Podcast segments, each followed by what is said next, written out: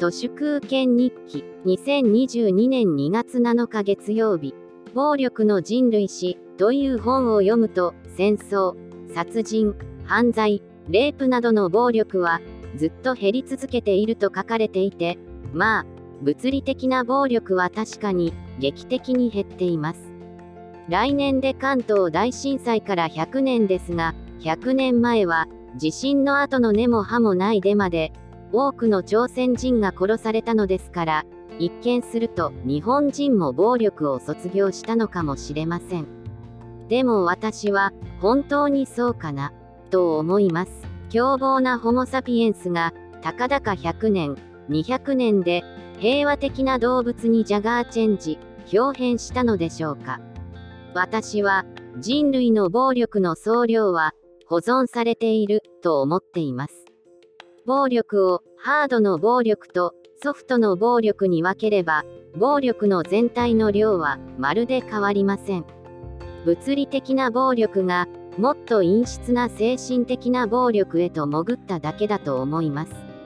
政財官学マスメディアでも教育や指導の名目で昔は当たり前だった物理的な暴力はダダ漏れ社会になり鳴りを潜めています。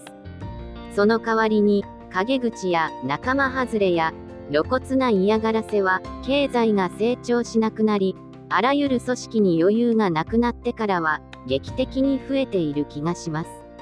殴る蹴るを封じられた凶暴な日の丸ホモ・サピエンスは悪知恵を働かせて身体的な暴力よりももっとひどいダメージをターゲットに与える方法を来る日も来る日も洗練させているそう捉えるべきです。米国の平均寿命は最近短くなってきているのですが、これは人を殺すのに刃物がいらなくなっているだけだと思います。IT やドラッグなどのメディアをフル活用することで、気に入らない人間の尊厳を奪う方法が研ぎ澄まされています。狙ったスケープゴートから住む家を合法的に奪ったり、エタノールやオピオイドを野放図にしてわざと依存症に追い込んで尊厳を奪ったり日の丸人類は殴る蹴る以外の陰湿な暴力で弱い人々をひどい目に遭わせています。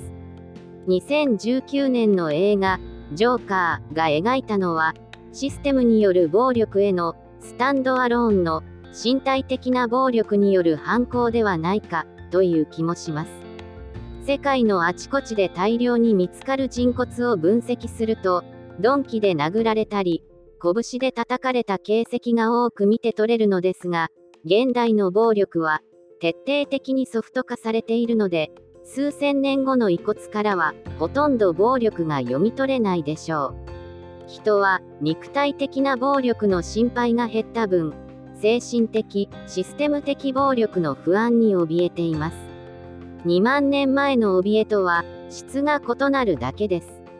安心しなよ、これでリラックスして、と言って権力者からおためごかしにあてがわれる Twitter や Facebook も、エタノールもオピオイドも現代の暴力装置のエコシステムなのです。ホモ・サピエンスのとてつもない残虐さがコロナ禍でますます明らかになっています。本日は以上です。ありがとうございました。人の行く裏に道あり花の山。